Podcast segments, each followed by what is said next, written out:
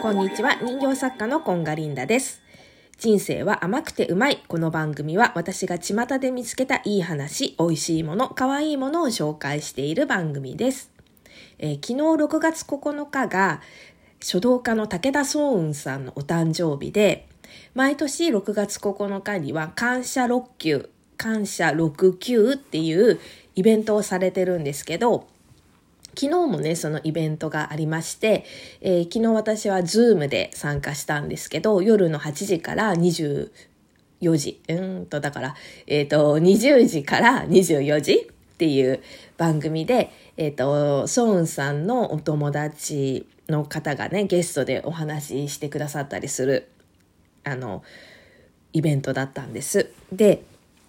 そこでね、やっぱなんか感謝ってすごいっってすっごい感動したので、ちょっとシェアしたいんですけど、まあ実はね、あの、最初から最後まで聞けてたわけではないので、あの、ちょっと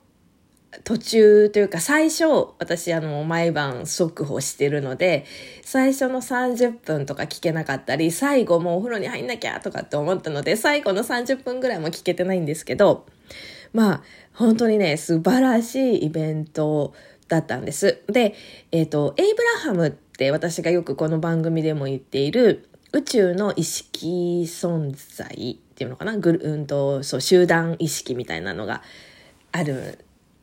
んですけどそのエイブラハムも言ってる通り感謝してるこの感謝の気持ちありがとうの気持ちの波動っていうのは一番高いところに高い周波数を持ってるんですね。で同じ周波数同士が引き寄せられるっていう法則なのでもうその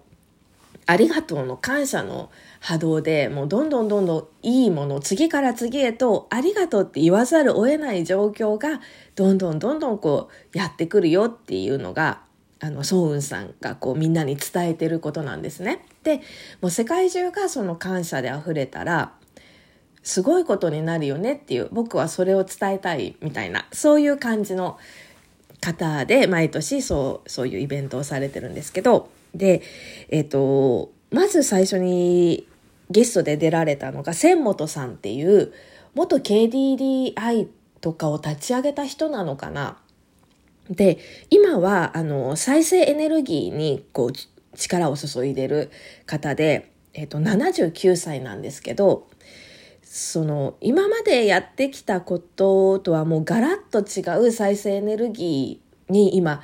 力を注いでるっていうのはやっぱりなんか地球を残したいとかねグリーンとか緑を残したいっていう思いであのやってらっしゃるっていうふうに言ってたんです。でね、あの再生可能エネルギーだったら地球に負担もないわけですのであの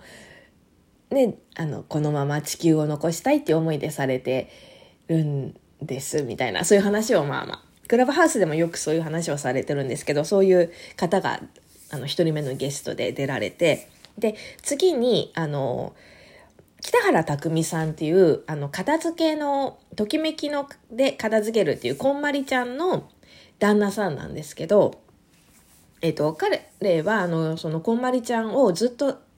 支えてアメリカに進出してもういろんなもう辛いこととかをもう経験してるんだけれどもそれをねもう全力でマリエちゃんを守ったみたいな感じで今や、えっとマリエちゃんはネットフリックスとかでもう賞をいただいたりとかねあのそのネットフリックスのドラマというか何ドキュメンタリーなのかな？がえー、と世界中でこう放送されるわけなので百何十何カ国とかに放送されてるって言ってたかなもうだから今では世界一有名な日本人と言っても過言ではないっていう感じの人なんですよね。でえっ、とそのまりえちゃんとか北原匠さんの考えっていうのがやっぱねあのなんで最初にねそのアメリカですっごい叩かれたりとかもう本当に大変だったらしいんですけどっていうのはやっぱりアメリカって資本主義の国だしもう作って作って売れ売れみたいななんていうのかな大量生産大量消費みたいな感じの国でしょ？でそこで物をあの捨てろみたいなそういう考えっていうのがやっぱり最初は受け入れられなくって、でも、まりえちゃんの考えがどんどんどんどん浸透してって、今ではもう、ああ、まりえ、まりえみたいな、もう拝められちゃう。会っただけで泣いちゃうみたいなファンの人がいっぱいいるみたいな、そんな状況になってきたんだけ、なってきたらしいんですけど、それがさ、やっぱり、あの、その、今まで生活してきた中で、こう選択して物をこう家の中にこう取り込んできてるわけでしょ？これを買う、まあもらうにしても買うにしても自分で、えーと、選択してそれを選んで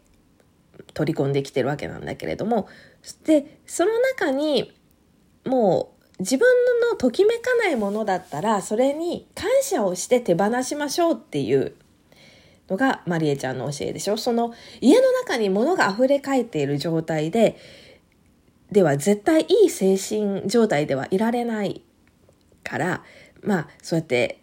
自分の中で整理しているものいらないものときめくものその基準がときめくかときめかないかで判断してこう物を手放していくっていう最後にもう本当に手を合わせてありがとうって言って物に感謝して手放していくっていうのがすごいもう今となってはもう全世界で受け入れられてこの思想素晴らしいみたいな感じでね。もうやってるわけじゃない？でその結果みんながそれに気づいてやっていったとしたら不必要なものっていうのは作られないはずだよねって言って。で強いてはそれってあの地球環境にもいいことになるわけじゃない？例えば今だったらさなんか洋服とかもこうやたら大量に作られてるわけじゃない？でシーズンが終わって着られなくなってしまったらそれって処分廃棄処分されちゃうんだよね。で、まあ、それを、あの、救おうって言って、運動されてる方もいるんだよね。その、廃棄処分される寸前のものをこう、安く買い取って、また売るみたいな商売をされてる方もいるんだけれども、まあ、そもそも作らなければ地球にも優しい、地球環境を壊すことなく、こう、適度な量を作って消費してっていうことをすればいいよねっていうなんか考えだったんだよね。で、なんか、ああ、その感謝とかすごい地球レベルだな、みたいな、宇宙レベルだな、なんていうふうにどんどんどんどん思っていって、で、次に出られたのが、あの、おもちゃ博物館の北原さんで、で、彼も本当にソウンさんを、が、を超える感謝、オタクみたいな感じで、ソウンさんも北原さんからこう学ぶことが、まだまだ俺は足りないな、みたいな感じで、あの、何に対しても感謝をしてるっていうふうに言っていてでえっ、ー、とソウンさんが北原さんにびっくりして続けているのが家とかね家に対してもすごい感謝ありがとねとか声をかけてるらしいんですよでそれをソウンさんが真似てあの自分の家でももうありがとうとか感謝をこう家の家全体に対してもやるようになったら、もう最近は自分の家が神社に思えるっていう風に言ってて、え、もうそれってすごくないみたいな感じで私はすごい感動しちゃったわけ。自分の家が神社ってすごくないって思っちゃったわけよね。で、次に出てきた方が宇宙飛行士の山崎直子さんで、で、宇宙に行った時の話をちょっとしてくれたのね。で、宇宙ってさ、すごい遥か遠い感じなイメージなんだけど、実は8分間、8分ロケットに乗ると宇宙に到達するんだよね。で、そこでまずね、感じたのが、懐かしいと思ったんだって、宇宙を。なんかそれって、なんか、エイブラハムとか、バシャールとかが言ってるのと同じことなのかなと思ったんだよね。ワンネスとか、もうみんな一つだよって、ビッグバンから生まれたから、元は一つだよみたいな考え方だから、なんか懐かしいって確かにそうなのかもしれないっていうふうに思って、でね、なんか細胞一つ一つが喜んでるのが分かったっていうわけ。で、もうなんか地球が羨ましいっていうふうに思ったらしくて宇宙にいる時に。えなんかすごい、なんか宇宙人的発想だなとかさ、思ったりとかさ、あと重力がありがたいっていうふうに思ったんだって、日本に帰ってきた時に。なんか重力なんて重いしさ、引っ張られてるしさ、なんだろう、ふ、ね、無重力でふわふわ浮いてる方がいいんじゃないかなって思いがちなんだけど、なんか、その重力がありがたいっていうふうに思ったって言って、なんかもう感謝ってとどまるところを知らないっていうか、だなっていうふうに思ってた時に、えっと、まあ、海外のね、方がちょっとインタビューみたいな感想みたいなのをおしゃべりする時に、やっぱノルウェーとかさ、そっちの北欧とかの方って、冬になると太陽が出な、出ないっていうか、まあさ、白夜っていうのもあるぐらいで、低い位置で出たりとかさ、やっぱ寒い太陽が出ない暗い なんていうの？暗いじゃないあの、イギリスでもそうなんだけど、私イギリスにちょこっと行ってた時があって、夏はさ、夜の11時ぐらいまで割と明るいんだよね。日があるんだけど、逆に、じゃあ冬はっていうと、朝は、えっ、ー、と、10時ぐらいとかまで暗いのかな。私、夏にいたからちょっとあんまりわかんないんだけど、多分、明け、夜が明けるのも遅いし、えっ、と、日が沈むのも早いから、日照時間っていうのがすごく短いんだよね。で、それが北欧とかになるともっと短かったり、だから本当にね、太陽がありがたいっていうふうに、太陽に感謝っていうふうに思えるんだって。で、なんか昨日そうやって思ってると、本当に